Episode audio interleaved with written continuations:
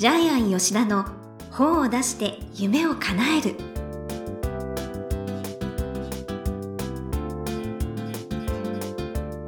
こんにちは倉島真帆です。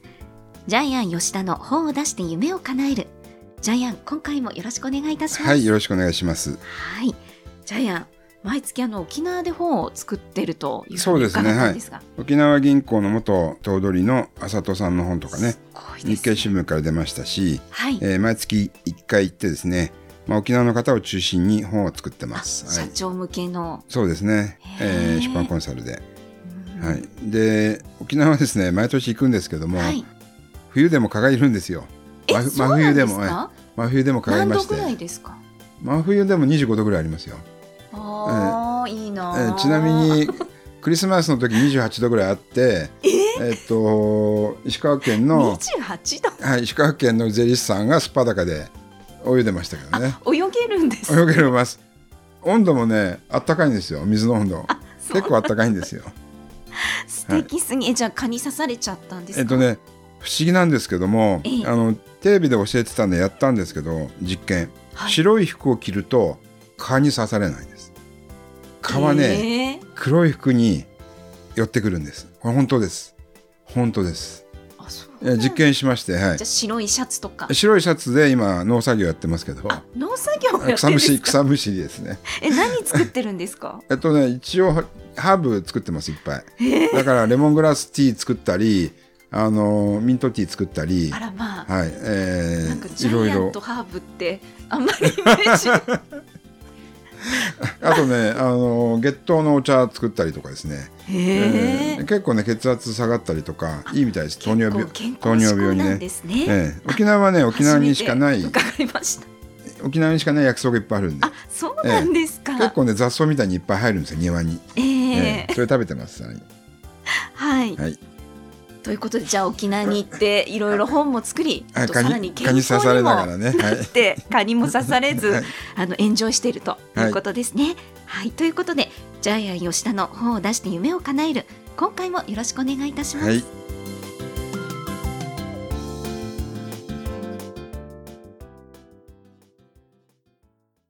続いては、いい本を読みましょうのコーナーです。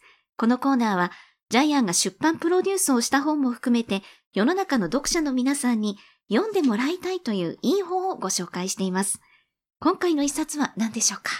えっとですね、まあ、箸休めなんですけども、ジャイアンは、あの、絵本紙芝居、えー、動画をですね、100冊作ってるんですけども、すごい。はい、えー、その中からまた一冊紹介したいと思います。はい。はい、えー、ロボットランチっていう本でですね、吉田博作、伊藤正道へ、えー、伊藤正道さんは非常に有名な挿絵画家でですね、まあ大御所なんですけども、えみたいですね。えー、2年前に亡くなりまして、そうなんですかはい、えっ、ー、と、ただ未だにですね、鎌倉で個展を、えー、毎年何回かやってですね、ジャイアンに案内状が来てるんですけども。遺族の方が遺族の方ですね。はい。まあ、いつかは、あの、ちょっと、えー、お墓参りにも行ってこようかなというふうに思ってますけども。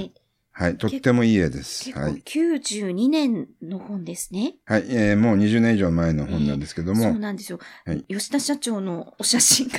めっちゃ若いでしょ？かっこよくて めっちゃ痩せてるでしょ？これを見るだけでもちょっとこの本は価値があるんじゃないかと、私は思ってます。ねえ。ねはい。生還そうで、はい。抗がんの美少年のような、はい、ね、素敵な。はい。はい。まあ、それ以上は結構ですね。はい。じゃあ、もうこれはですね、あの、短いので全部、あの、まおちゃんに読んでもらってよろしいですか？はい。はい。料理ロボットのロボコックは、町の小さなレストランに勤めていました。店のご主人と奥さんと一緒に毎日料理を作っているのです。店はいつもお客さんでいっぱい。君の料理は美味しいね。ええ、僕はアリのスプーンほどの塩加減も間違えないからね。ロボコックは胸を張って言いました。僕はもっと素晴らしい料理だって作れるんだ。なんだいそれは。ロボットランチ。その時、おい、と店の奥からご主人の声。奥さんも首を振っています。これはやめろという合図です。ある日のことです。店の前に大きな車がやってきました。車から出てきたのは立派な身なりのおじいさん。おでんランチ一丁じゃ。おじいさんはロボコックの煮た大根を一口食べた途端、うまいと言ってテーブルを叩きました。このおじいさんは世界的に有名な料理の先生でした。おじいさんはロボコックを呼ぶと言いました。実は明日、プリンホテルで口うるさい料理の先生10人のパーティーというのが開かれる。そこで君にぜひ料理の腕を振るってもらいたいんじゃ。次の日、ロボコックは店を休んでプリンホテルに行きました。パーティーの会場には料理の先生が10人集まっていて、あれこれとロボコックに言いつけました。わしは人参が嫌いだからな。我が輩はピーマンが大嫌いじゃ。私はナスがダメなの。よし、わかった。任せとけ。ロボコックはわざと人参、ピーマン、ナス、その他いろいろな野菜をたっぷり使って野菜カレーを作りました。料理の先生たちは一口食べた途端、うまいと言ってテーブルを叩きました。ホテルの支配人が背の高い帽子を持ってきて言いました。ぜひ、うちのホテルのコック長になってください。実は明日、気取った有名人100人のパーティーというのが開かれるのです。料理はすべてお任せいたします。本当？じゃあ僕、ロボットランチ作ってあげるよ。次の日、プリンホテルには世界中から100人の有名人が集まりました。歌手、モデル、音楽家、ファッションデザイナー、スポーツ選手、政治家などです。ロボコックは歌を歌いながらとっておきの料理を作りました。子供の好きなお子様ランチ、猫が大好きお魚ランチ、犬も喜ぶ骨付きランチ、僕はロボット、ロボットランチ、味も香りも世界一。さあ、ロボットランチの出来上がり。コードスパゲッティ、機械油スープ、バネのグラタン、スピーカーのステーキ、LSI チャーハン、プラスチックの挟み揚げ、ボルトシチュー、などなどです。ところが、人々は一口食べた途端、ペッ、ペッ、と言って吐き出しました。なんじゃこりゃ。皿の中に歯車が入っているぞ。きゃ、私のお皿にも。ロボコックは得意げに言いました。それ、機械油スープだよ。美味しいでしょ？えい、こんなもの食べられるか？テーブルがひっくり返されました。あたり一面油が飛び散り、ベタベタのドロドロ。泣き声、わめき声、怒鳴り声。会場は大騒ぎ。一人だけ素晴らしいと言った人がいました。粘土でわけのわからないものを作っている彫刻家でした。これは芸術だ。違うよ。ロボットランチだよ。本当に素晴らしいと思うなら全部食べてよ。すると彫刻家は、うーん、とうなって黙りました。この素晴らしい料理が誰にもわからないなんて。ああ、僕、もう、やめたっと。ロボコックは支配人に向かって、ポーンと帽子を投げ捨てました。出口で掃除ロボットに肩を叩かれました。おい君、ちょっと味見してみたんだけど、ロボットランチは最高だぜ。人間に食べさせるには100年早いよ。ロボコックは元のレストランに戻りました。えー、っと、僕、ただいま。ご主人と奥さんが顔を見合わせ、にっこり笑いました。おかえり。ロボットランチの評判はどうだったの？人間に分かってもらうには100年早いみたい。そうだな。100年くらいしたらみんなうまいって言ってくれるかもしれないな。それまでこのお店にいてね。うん。ロボコックは今日も張り切って料理を作っています。うん。うんっていうのはですね、通常は終わりって書くんですけど、あいうえおの一番最後って、うんですよね。はい。だから、あの、ジャイアンは自分の動画で割るときは必ず最後に、そういううんっていうの。うんってうんっていうのは終わりって意味なんですよ。そう、イラストはね、張り切って料理作ってるところなんで、なんて言えばいいんだろう。これは終わりって意味なんです。はい。これジャイアンだけが自分の動画に使ってる表記なんですけども。で、あの、伊藤正道さんの絵なんですけども、はい、えっと、星の王子様の絵にちょっと似てますよね。そうですね、ね、多分ね、影響を受けてるんだと思いますけど。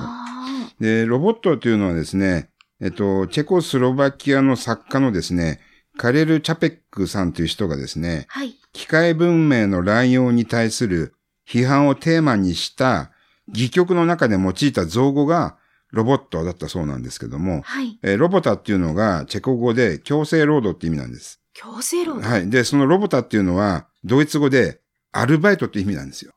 アルバイトって実は強制労働って意味なんですよ。ドイツ語で。あ、そういうことなんですね。そうなんです。だから、アルバイトしてるっていうのは、強制労働してると同じことなんですよ。アルバイトイコール、そのロボタイコールロボットって意味なんで、アルバイトしてる人ってロボットなんですよ。そうそういうふうに繋がってるんですよ。地球で働くってこと、はい、はい、そうなんですよね。はい。ということで、そういうこともあると、この作品がちょっと深くなるかなというふうに思います。はい。で、こういう本を実はジャイアンは100冊ぐらい作ってるんですけど、ね、はい。え、どうしてこれを書こうと思ったんですか？えっとね、もともとあの、実はジャイアン、童話は、ロボットの本は100本ぐらい作ってるんですよ。えー、他にもいっぱい本になってるんです。ロボットが好きなんですか？えっとね、ロボットも好きだし、お化けも好きだし、宇宙人も好きだし。はい。はい。そういう本。あと、お菓子のなる木とかね。まあ、いっぱい、その童話に関してはあらゆる、あと魔法使いが出てくる本とかも。まあ、絵本に多いですよね。多いやつを全部、ほとんどジャイアンは一応網羅して作ってるんですけども。はい。はい。で、今読んだんだけど、これって、今の AI 時代を結構批判してますよね。あ、そうですね。えー、要するに、今後、日本、日本っていうか世界の、えー、労働のもう半分以上は、あと10年以内にロボットに取って代われるんで。はい。えー、だから、レストランの料理も今後全部ロボット化してますよね。今もありますよね、もう。今ありますよね。はい、長崎ちゃんぽんもそうじゃないかな。ロボットは結構作ってますよね。オートメーション化されて。まあそういう時代になるから、今見たらね、あ、結構、ジャイアン20年 先、ね、先取りして動画書いてるじゃんと思いましたね。で、こういう本をね、ジャイアンいっぱい書いてるんですよ。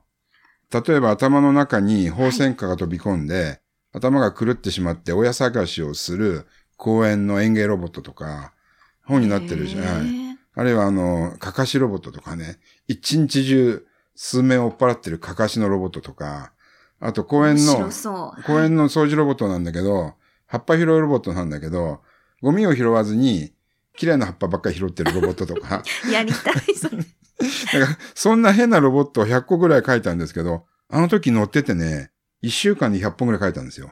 こういう動画を。もう泉がこう湧き出るんですか？もう湧き出るようにね、えー、そういう時期がちょっとあったんですけど。それこそ、絵本書きたいって方もね、多いと思うんで。で、ちょっとこれ、そういう方に参考していただきたいなというふうに思います。はい。はい、ということで、このコーナーで最後に伺っているこの本の眼目は何でしょうか？えっ、とですね、眼目は新しいものは理解されない。このロボコックが作った新しい料理っていうのは、もう100年先の料理なんで、はい、人間にとっては理解されないですよね。で、人間にとっての味っていうのはまたロボットにとっての味とまた違うんで、はい、まあ、ここら辺にお互いを認めてほしいみたいな。えー、ちなみにこのジャイアンがここで、えー、書いてるロボコックっていうのは人間の分身です。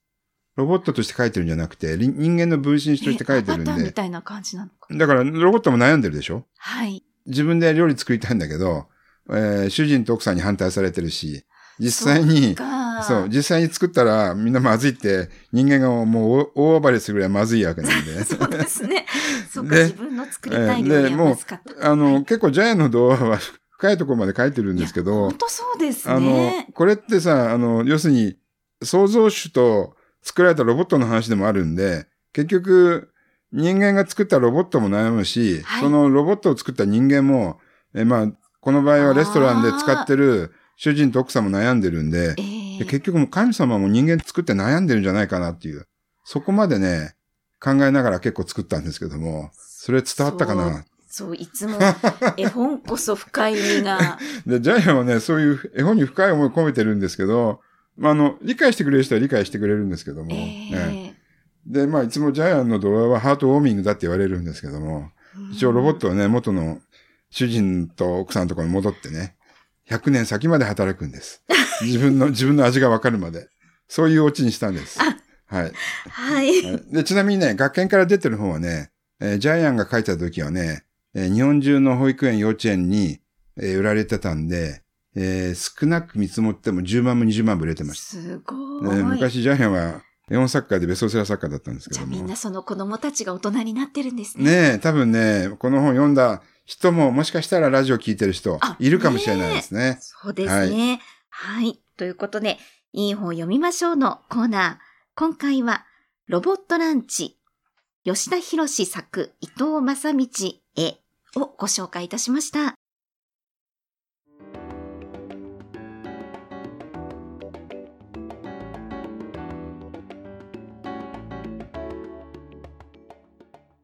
続いては、本を出したい人の教科書のコーナーです。このコーナーは、本を出すプロセスで出てくる問題を毎回1テーマに絞ってジャイアンに伝えていただきます。さあ、今回のテーマは何ですか？はい、えー、愛されるキャラクター作り。えっと、まあ、これは童話でもそうですし、はい、えっと、皆さんが本を書くときに、嫌な人間も書かなくちゃいけないんですけども、それよりも、それを上回る愛されるキャラクターがいることによって作品世界が広がります。えー、で特に童話は愛されるキャラクターじゃないと本が売れないので必ず愛されるキャラクターにします。主役の人は愛されるキャラクターにする。えー、まあ典型的なのはやっぱり熊野プーさんとかですよね。ああ確かに。ぼーっとしてて蜂蜜しか舐めないけど みんなから愛されますよね。で熊野プーさんの世界ってまあイーヨーとかですねカンガとルーとかティガーとかとにかく全部愛されるキャラなんですよね。嫌なやつ一人見ないですよね。ああ確かにそうです。あのまあムーミンの世界もそうなんですけどね。そうですね。ムーミンも、ね、の世界はちょっとステッキーみたいな変なやつ。ミーとかちょっと意地悪なのかな。ミーはねまあこの前言いましたけどもあれ作者自身の作者の分身なんですよね。はい。はい。でまあロボットランチもあのレストランの主人とかですね奥さんとかね、はい、えー、ちょっと未来のいいおじさんとかですね、まあ、芸術家の方とかみんな出てくるんですけどそれぞれキャラクターに個性を持たせてるんですね。うん、すね。はい、で童話は特にですね強い個性がないと、えーはい、作品が進行しないのでいかにキャラクターに強い個性を持たせるかが勝負になります。へじゃあ意地悪なキャラとか意地悪なキャラはそれはそれで全然 OK なんですけども、はい、どこまでさで先ほどジャイン言いましたけどもともとはゴミ拾いロボットだけどもでも綺麗な葉っぱばっかり拾ってるロボット。まあ、これはこれで面白いでしょ、はい、まあ、結局これまた別の話にくっつくんですけども、えー、ロボットの大統領選挙の時に、はい、結局あのその葉っぱ拾いロボットが最後の1票を入れてそのロボットのためのロボット大統領ができる時にその結局は綺麗な葉っぱを拾ってるロボットっていうのが生きるみたいなそういういろんな伏線設定もしてるんですよ。あのそのロボット候補のロボットが綺麗な葉っぱ1枚あのゴミ拾いロボットにあげてそれで、まあ、買収みたいな感じなんですけども。それで大統領が決まるみたいなそういう設定もできるわけなんでいろいろ伏線として出せるんだけども基本はキャラクター設定。のんきでちょっとトンマっぽい愛されるべき。のんきでトンマ。トンマっぽい、はい、そうそうそう。えまあ熊野プーさんをイメージしてもらうといいと思います、はい、え何人ぐらいいたらいいんですか？えっとそれは1話に1人ですね。はい。あるいはあのジャイアンが作ったみたいにえー、あるところにドレミア・ソラシドっていう7匹の子猫がいましたみたいに、はい、そのおそ松くんみたいに、えー、7匹でセットみたいな感じもできます。いろいろできるんですね、えー、だからあの制約はないんだけども、はい、ものすごく1匹でもすごい個性があるキャラクターを作れば成功するし、はい、ロボットでも1台でも、えー、お掃除ロボットでも何でもいいんですけど1台作る。あるいは群れでおそ松くんみたいに群れで6匹で1つのえー、主人公っていうのもありなんで、ね、個性がまたありますからね、はい。まあ、それは多分高等戦術だと思いますけど。とりあえず1人だけ設定したらえー、ストーリーが動き出します。はい、じゃあぜひね童話を書きたい方も、はい、猫参考いただければと思います。童話をねぜひ皆さんもチャレンジください。はい、ということで本を出したい人の教科書のコーナー今回は愛されるキャラクター作りということでお話しいただきました。ありがとうございました。